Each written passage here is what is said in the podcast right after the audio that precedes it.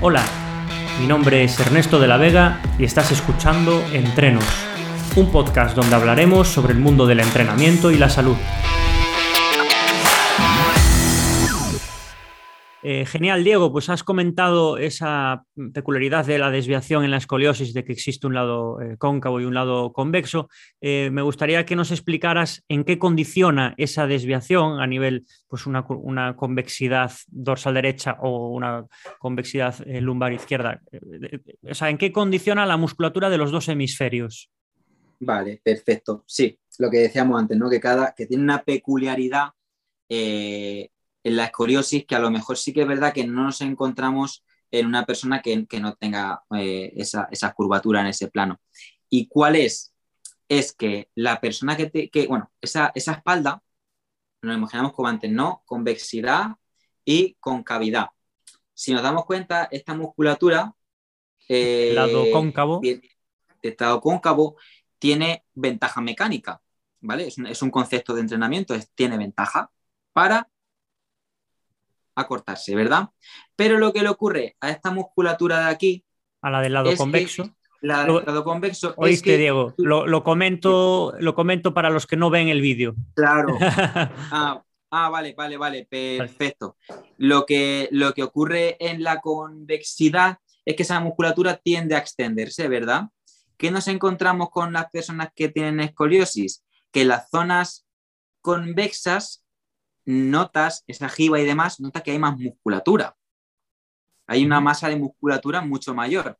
Y en la concavidad, en la zona donde tiene más facilidad muscular para cortarse, esa musculatura no ves que haya una masa muscular grande.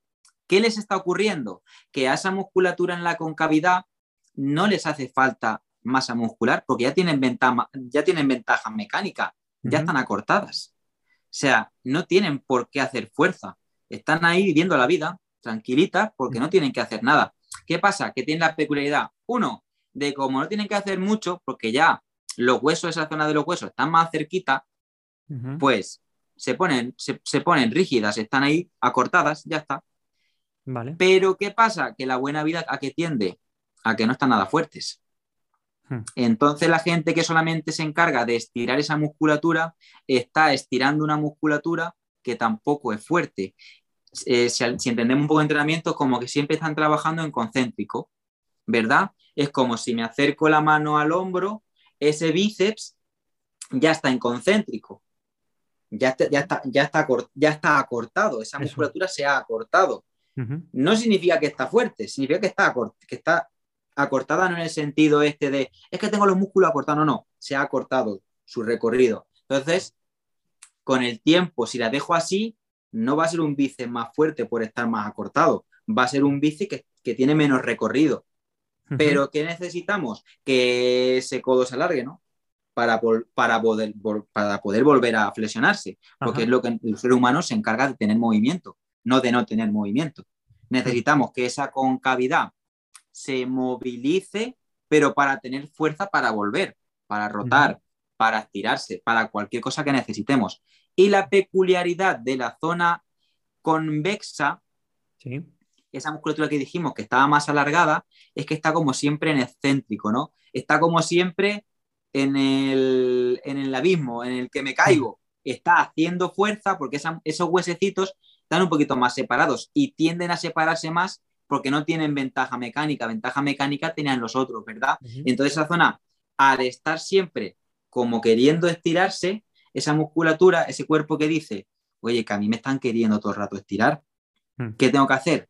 Me pongo más, más fuerte, genero más musculatura. Si siempre estoy trabajando, es como en la hipertrofia, la hipertrofia también ocurre, ¿no? Son mecanismos de, oye, que me están dando caña, o crecemos o nos quedamos en la estacada. Pues esa musculatura eh, de convexidad siempre está como queriendo alargarse y por lo tanto genera pues, más musculatura para poder soportar esas cargas que todo el día tiene. Entonces, eh, no va a pasar tanto eso en la lumbar como en la dorsal, como en la zona superior. ¿Qué necesitamos? Darle de todo a todos los lados. A una zona, a los vagos, hay que movilizarlos, pero tenemos que darle fortaleza porque hay que movilizarlos y darles caña porque esa gente no trabaja de normal. Y a los que están en el céntrico trabajando todo el día, a lo mejor tenemos que relajarlos un poquito, pero también hay que hacerlos fuerte en ese acortamiento que necesitan. Entonces no vale solamente con el estirar y ya está. Hay que movilizar y ganar fuerza en todos los rangos, porque joder, somos el ser humano. Quedarnos únicamente en una cosa es súper pobre. Ya. Es como la, es como la, moda de la moda de no, mover la espalda. Hay que ir con la espalda a todos lados tiesa.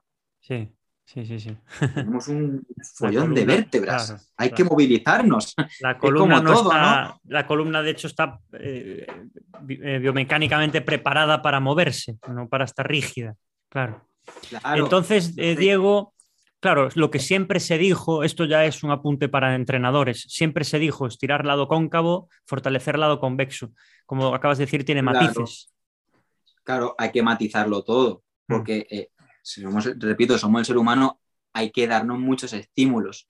De hecho, la gente que yo llevo entrenando y que ya ha pasado esa, esa fase de eh, reconocer su postura, conocer la respiración, conocer su cuerpo, entrenar patrones, movilizarse.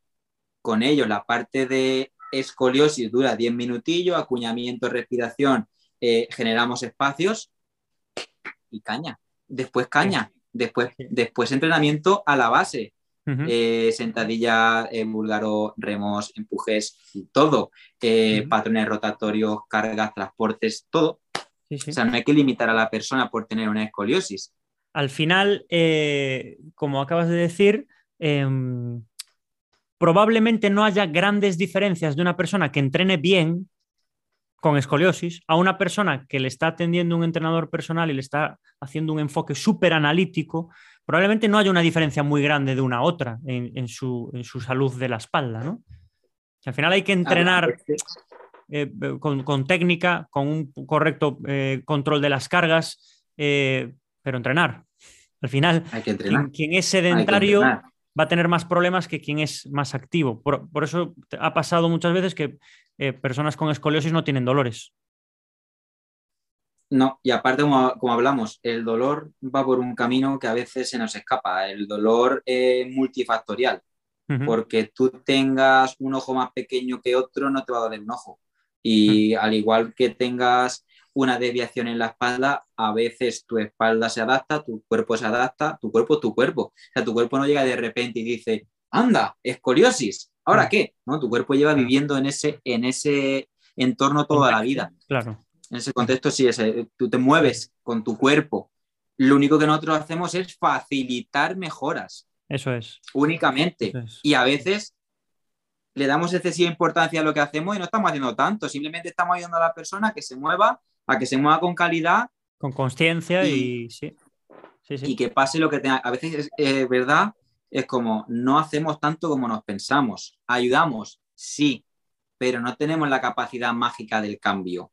Eh, a veces hay que, hay que ser conscientes y honestos con nosotros mismos que la persona vive muchas horas fuera de, de nuestra mirada. Nosotros nos dedicamos, gastamos nuestro tiempo en X e intentamos ayudar a la persona. Claro. Pero sí que es cierto que, claro, que hay personas que hay un tipo de persona pues, que le diagnostican una escoliosis, tiene miedo a moverse porque le han dicho que tiene una escoliosis, piensa que el ejercicio hasta le puede lesionar, porque piensa que la escoliosis es como una enfermedad o, algo así, y, y, entonces pues obviamente el papel de un entrenador es súper importante para eh, ayudarle y la guía, pero al final es la persona la que tiene que, hacerse responsable de, su situación y, estar activa. Correcto. y al final que has dicho, sí, sí. digo, lo, que, has comentado, la, mala información hace daño también. Entonces, muchas veces, no el entrenador, cualquier persona que tenga buena información y decirla, tienes esto, con ello las consecuencias tal, las causas cual, pero no muchas veces somos muy alarmistas de, Dios santo, tienes tifosis, tienes chepa, mm. te vas a morir, te va a doler. No, que va, no funciona así, no funciona, no somos lineales.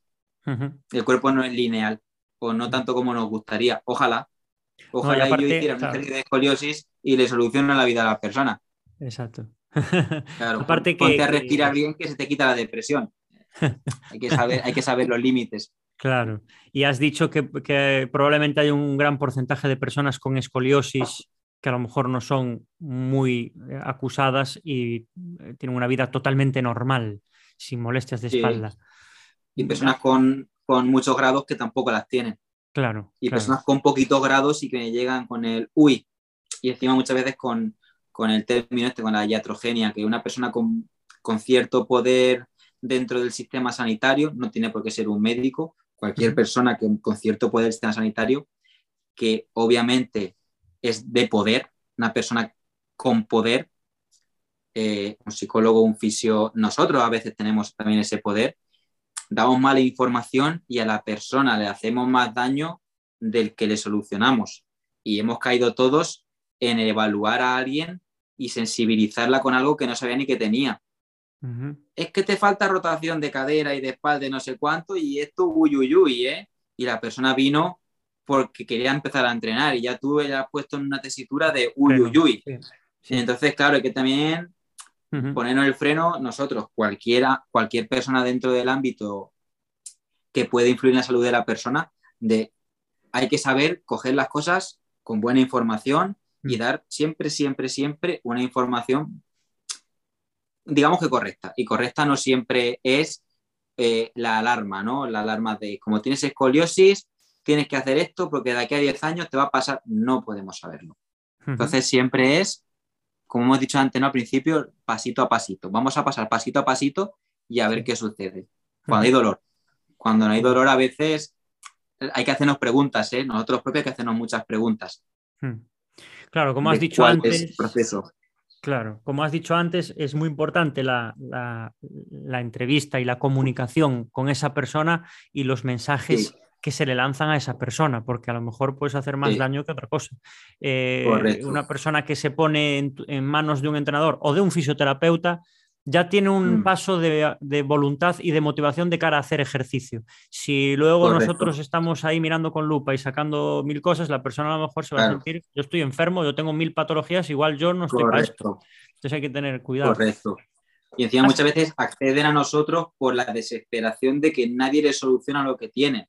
Claro. Y a lo mejor lo que tiene, como has dicho, que obviamente muchas, somos casos muy, muy diferentes y a veces, pues bueno, pues sí ocurren cosas, otras no, eh, son muy, variopintos, ¿no? Pero muchas veces vienen con mala información y solucionando esa mala información hacemos mucho bien.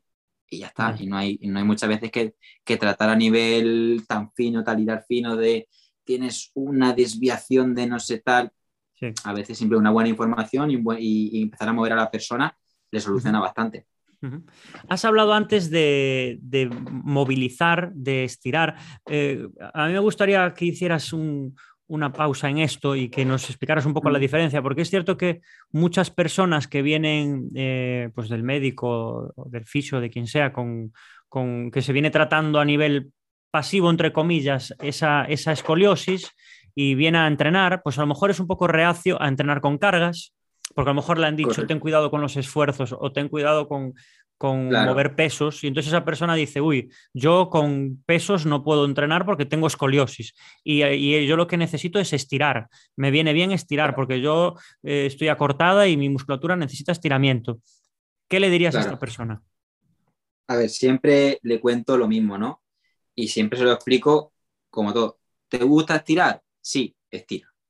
¿No te gusta estirar? Vamos a hacer otras cosas. Hay, gente que le gusta estirar, la gente, hay gente que se divierte estirando, entonces no le voy a decir que no estire, que haga lo que quiera. Pero sí que es verdad que siempre cuento la misma historia. La musculatura no tiene la capacidad de estirarse por sí misma. La musculatura tiene la capacidad de contraerse y de relajarse, pero nunca en la vida verás un músculo estirándose por sí mismo. O sea, si yo pongo así mi bíceps, mi bíceps no va a empezar a estirarse. Mi bíceps se puede estirar, uno, por su relajación, o por la activación de su antagonista que produzca una relajación de ese músculo que hablamos. Entonces, claro, hay que hacerle ver a la persona de la musculatura no se estira, se contrae o se relaja. Vamos a hacer que tu musculatura se relaje, pero tu cuerpo, porque estás vivo y el que manda es este, tiene que hacerte, eh, tiene que hacerte que te relajes. Y para ello hay que, como hemos dicho, hay que crear accesos a ciertos movimientos. Lo que hemos hablado de la espalda, por muchas veces que estire, tu sistema nervioso, tu concepto corporal sabe que esa zona no tiene que estar estirada, no tiene que estar relajada. Entonces te va a mantener, por mucho que estires, a lo mejor te va a mantener esa posición. Y a lo mejor lo que necesitas es que mediante la contracción de los que hacen que se relaje esa zona, hagas que se relajen realmente. Entonces, movilizando el cuerpo y haciendo consciente a la persona de cómo hay que moverse, a lo mejor, a lo mejor, siempre digo la palabra a lo mejor porque me he encontrado tantos casos que nos puede pasar lo que sea. Lo que nos puede ocurrir es que a la hora de contraer cierta musculatura y relajando, introduciendo aire, poniendo en posición a la persona para que pueda tener acceso a eso, relaje que a otra persona le gusta mucho estirar, a lo mejor podemos probar a estirar esas zonas específicas, bueno, y trabajarlas, pero yo siempre intento tener acceso a esa musculatura rígida mediante la contracción de otras y mediante la relajación propia de esa musculatura. A veces estirar no es la mejor opción y sobre todo en musculatura que está rígida porque está rígida. Por mucho que la estires, va a seguir rígida. A lo mejor estás estirando otras partes del músculo que no tienen que ver nada con esa parte neural que necesita que se relaje para que esa musculatura se relaje. A lo mejor son conceptos muy complejos porque, claro, siempre hemos visto el cuerpo de otra manera. Lo hemos visto con el prisma de, un ser inerte, ¿no? Que podemos contra, que relajar mediante estiramiento únicamente, porque si estiras, se estira. Y realmente quien manda es el sistema nervioso. La musculatura son los peones, los que, oye tú, haz esto, oye tú, haz lo otro, pero quien manda sistema nervioso. Entonces a lo mejor quien tenemos que tratar es ese, no tanto el músculo como tal. Acabas de tumbar la idea de, yo creo que todas las personas que nos están escuchando ahora mismo, es decir, que a una persona eh, te escuche diciendo, ¿cómo que los músculos no se estiran? Entonces, ¿yo qué estoy haciendo cuando acabo las clases? Eh, eh, claro, es que hay que ver. Me pasa a mí también, Diego, porque esto yo creo que es algo que la gente, hombre, al final es, cultura, al final de muchos es años. lo que es bien vendido. Sí. Es como el de eh, natación, la hemos vendido bien y se hace. Claro, y es una recomendación que se sigue dando. Hay fisioterapeutas que recomiendan estirar, hay médicos que, recomiendan estirar, entonces la gente piensa que estirar es la solución a sus problemas. Y yo a muchas personas les digo, tus problemas no vienen por falta de flexibilidad, tus problemas vienen por falta de fuerza. Muchas veces es así. La gente, por lo general, tiene graves problemas de, fuerza, de que no tienen un buen tono muscular y a lo mejor sí tienen buenos eh, parámetros de movilidad, pero no tienen fuerza. Muchas veces a nivel funcional el problema viene por ahí. Entonces, eh, pues me ha gustado que lo hayas explicado eh, porque, porque está ahí al final ese pensamiento. Sí, y yo también, te, digo, mm, yo mando estirar a la gente, pero la mando estirar ciertas partes que me interesa tener acceso y sobre todo las mando estirar fuera del entrenamiento. O sea, no dentro de la parte, porque a lo mejor sí me interesa que me ganen cierta movilidad en ciertos músculos, pero claro, no lo hago dentro del entrenamiento propiamente a veces. Lo que hago es tarea para casa, mira, movilízame esto y pasivamente gáname movilidad ahí. ¿Vale? Porque a lo mejor lo necesito. Pero es verdad que hay que saber para qué estiras. Si estiras hay que saber para qué. Para relajar, para relajar lo que es relajar la musculatura después de entrenar, eh, se nos cae, se nos cae por su propio peso. Porque obviamente una musculatura que, acaba de entrenar, siempre lo digo, una musculatura que está en alerta, acaba de entrenar, acaba de sufrir cargas, tensiones, eh, cambios fisiológicos métele a esa musculatura un estiramiento. El sistema nervioso está en alerta. En el momento que se estire más de la cuenta que hace el, sistema nervioso, chavales, nos, contraemos que nos podemos romper, claca, y te contraes. Y por eso muchas veces también es como, después de entrenar la gente haciéndose daño estirando y es como, tu sistema nervioso no te está dejando y no lo estás escuchando, que es el problema. Si te está diciendo que no llegues más, ¿por qué estás llegando? Entonces a lo mejor lo que necesitas es descansar. Se nos olvida que lo digo a todo el mundo, se nos olvida que somos un ser vivo, somos el ser humano y tenemos que tener cosas de lógica. Si mm. estás cansado, descansa. Si tienes sueño, duerme. Si te duele todo el cuerpo, relájate. No tienes por qué castigar a tu cuerpo después de que te duela. Si te duele el pectoral porque te acaba de hacer daño, no te pongas a estirarlo. Si te está diciendo que duele, relájalo, déjalo en paz, ¿no? Que a veces nos falta como esa costumbre de escucharnos de verdad y de ver qué te pide el cuerpo. Pero claro, como tenemos sobreinformación, hacemos las locuras, ¿no? De, Dios, acabo de entrar muchísimo, voy a estirar porque si no, y, y doliéndote sigues estirando, ¿no? Y si duele es mejor. Si duele tu sistema nervioso diciéndote que, te, que, hagas otra cosa.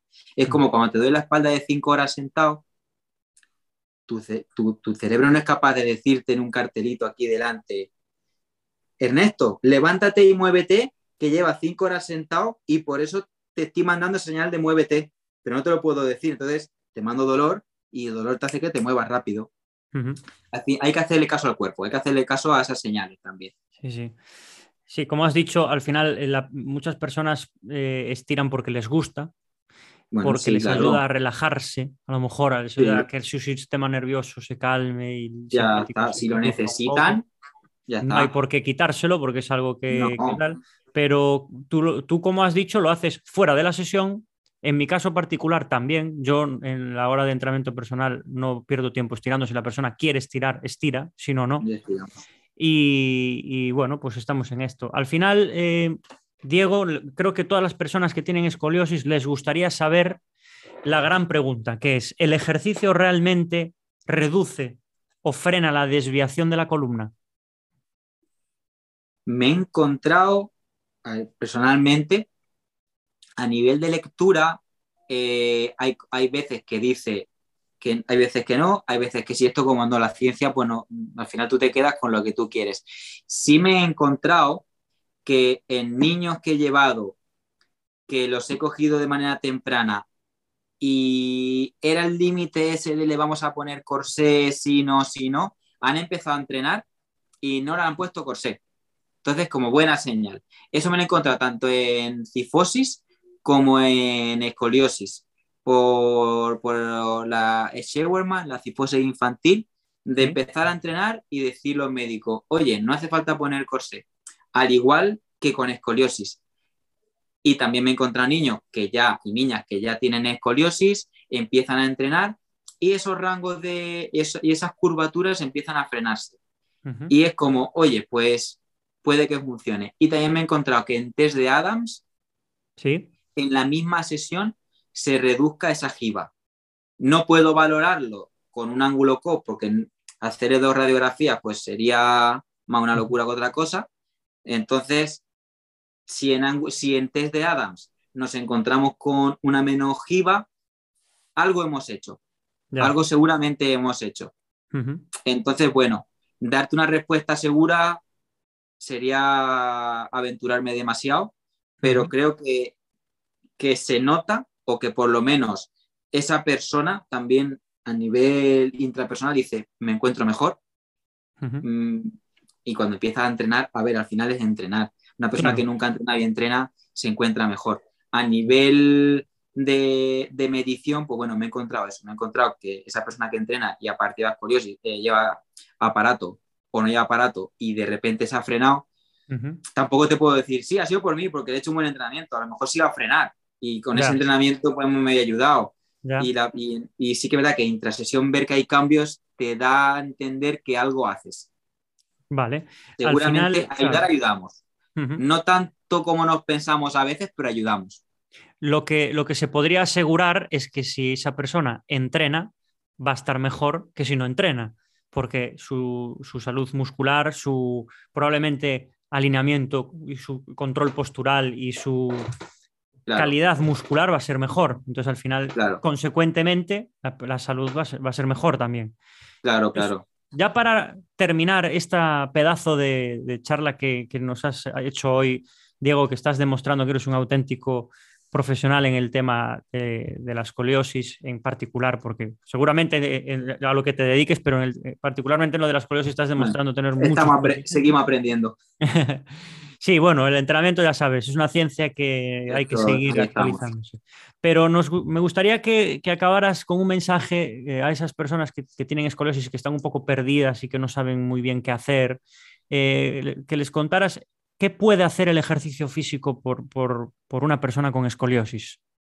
Vale, el primer mensaje sería, eh, si tienes escoliosis, o sea, no tienes que eh, verte con una patología, porque este mensaje se lo daría a una persona con y sin escoliosis y sería que muévete, primero muévete, si no es en un gimnasio, sea donde sea, muévete, y si ya quieres introducir, pues como hemos visto que los beneficios que tiene el entrenamiento con carga de fuerza son abismales, VS, no hacer nada, es que son abismales. Entonces, primeramente, muévete, no hay ningún problema, porque probablemente te darás cuenta que cuando empieces a moverte, pues verás que te vas a mover como otra persona normal. Yo tengo personas con escoliosis que padecen escoliosis que esas personas, si tú no les dices que les pasa algo en la espalda, no, no serían conscientes, por lo que si tienes escoliosis, eh, muévete, es que no, no hay otra cosa. No, hay que no me gusta prohibir. Antes era talibán, ¿eh? antes era muy talibán, también te digo, de ten cuidado porque tal, porque cual. El impacto, que también se dice, no hagas ejercicio de impacto porque tienes escoliosis, también se solía. Después de, después de dar unos años ya entrenando, obviamente, si pueden acceder a un profesional que les guíe, perfecto, pero que por lo general hay que moverse. Tengas o no escoliosis, hay que moverse. Estamos hechos para movernos. Genial. Pues yo creo que hemos abordado un poco todo lo que es eh, esta, este contexto de, escoliosis en, la columna. No sé si hay algo que se haya quedado, Diego, ahí en el tintero que, quisieras recalcar o, añadir. Bueno, yo aparte, bueno, yo he hablado de lo que sé, siempre lo digo, no he hablado de lo que no sé. Conozco que hay muchas cosas que aún no he tocado porque obviamente eh, se me escapan y estoy aprendiendo pero bueno, mm, eh, creo que con los años pues comprenderemos mejor la, escoliosis. Ya creo que hay algunos estudios que están diciendo que desde pequeño se puede saber, hablando con una amiga que es fisio, a nivel de occipital, cuando son pequeñitos, como que hay ciertas formaciones de ese hueso que no pueden decir esa escoliosis si puede formarse o no, porque muchas escoliosis son idiopáticas, no, tienen, no, tienen, no saben los médicos por qué ha ocurrido. Entonces, bueno, si a lo mejor sabemos abordarla desde un principio, pues no tenemos que acceder a los corsés, al entrenamiento puramente de escoliosis. Entonces, bueno, creo que en un futuro pues sabremos más cosas. Hasta lo que sabemos hoy, pues es lo que hemos contado. Aparte de si nos habla un fisio, probablemente nos cuente otras cositas. Si nos habla un médico, nos cuenta otras cositas. Un optometrista nos, nos va a contar otras cositas. Más y lo facial también sabrá, el de la pisada. Bueno, cada uno pues abordamos nuestro tema. Entonces, bueno, eh, creo que yo he hablado de lo que sé y de lo que yo hago, pero vaya, que cada uno tenemos nuestro papel en esto. Entonces, claro, no es lo que yo haya dicho es la verdad absoluta, es lo que yo sé y lo que yo hago. Entonces, siempre hay que saber lo que muchas veces ya sabes cómo, cómo somos los entrenadores, fisios, médicos, cualquiera del campo, que, parece que lo nuestro es lo mejor y lo que vale. Sino que yo he hablado de una parte del queso. Hay otras partes que ni he tratado porque no me dedico a ellas. Entonces, bueno, siempre cuando he dicho que esa persona con esclerosis que ha a un profesional no significa que sea un entrenador, es un profesional. Y que hay que pasar por diferentes eh, profesionales para que nos guíen, al igual que esto, en, otras cositas. O sea, yo creo que queda claro eso, ¿no? Sí, sí. En mi opinión personal, creo que al final, como con el entrenamiento, eh, a nivel salud, pues hay muchos caminos que te llevan a Roma no hay solo un único camino, ¿no? Y el tema es que se, se haga de una manera profesional y que se haga de una manera lógica, ¿no? Y, y, y, sobre todo individualizar, porque ya no solo en la desviación de la columna en particular de esa persona, sino en su experiencia, en sus miedos, en sus preferencias. Esto creo que al final es súper importante también. Claro, la intrahistoria. Eso, lo llama así eh, Goicoechea en tema de dolor, que es la intrahistoria de la persona, que es escuchar a la persona y ver qué te cuenta también. Claro, claro. Pues genial, Diego. Eh, ha sido todo un placer tenerte hoy aquí en este, en este episodio. Creo que eh, has, contado aquí muchísimas cosas que una persona con escoliosis pueda aprovechar. podéis seguir a Diego en la, en la cuenta de Instagram, Diego Cano PT, eh, si estáis interesados en esta temática de escoliosis o en cualquier otra, porque eh, divulga contenido muy bueno sobre entrenamiento y, readaptación. Y Diego, ha sido todo un placer y te agradezco mucho que hayas estado hablando con a, ti, a, ti, por invitarme. Que muchas veces también eso, joder, me gusta hablar también de, todos estos temas. Y bueno, una, una, oportunidad que me has dado para, para hacerlo, pues aprovecha. Eso es. Pues genial, Diego. Muchas gracias y a todos vosotros, como siempre, eh, gracias por estar ahí escuchándonos. Eh, os espero en un nuevo episodio del podcast Entrenos. Un abrazo a todos. Un abrazo.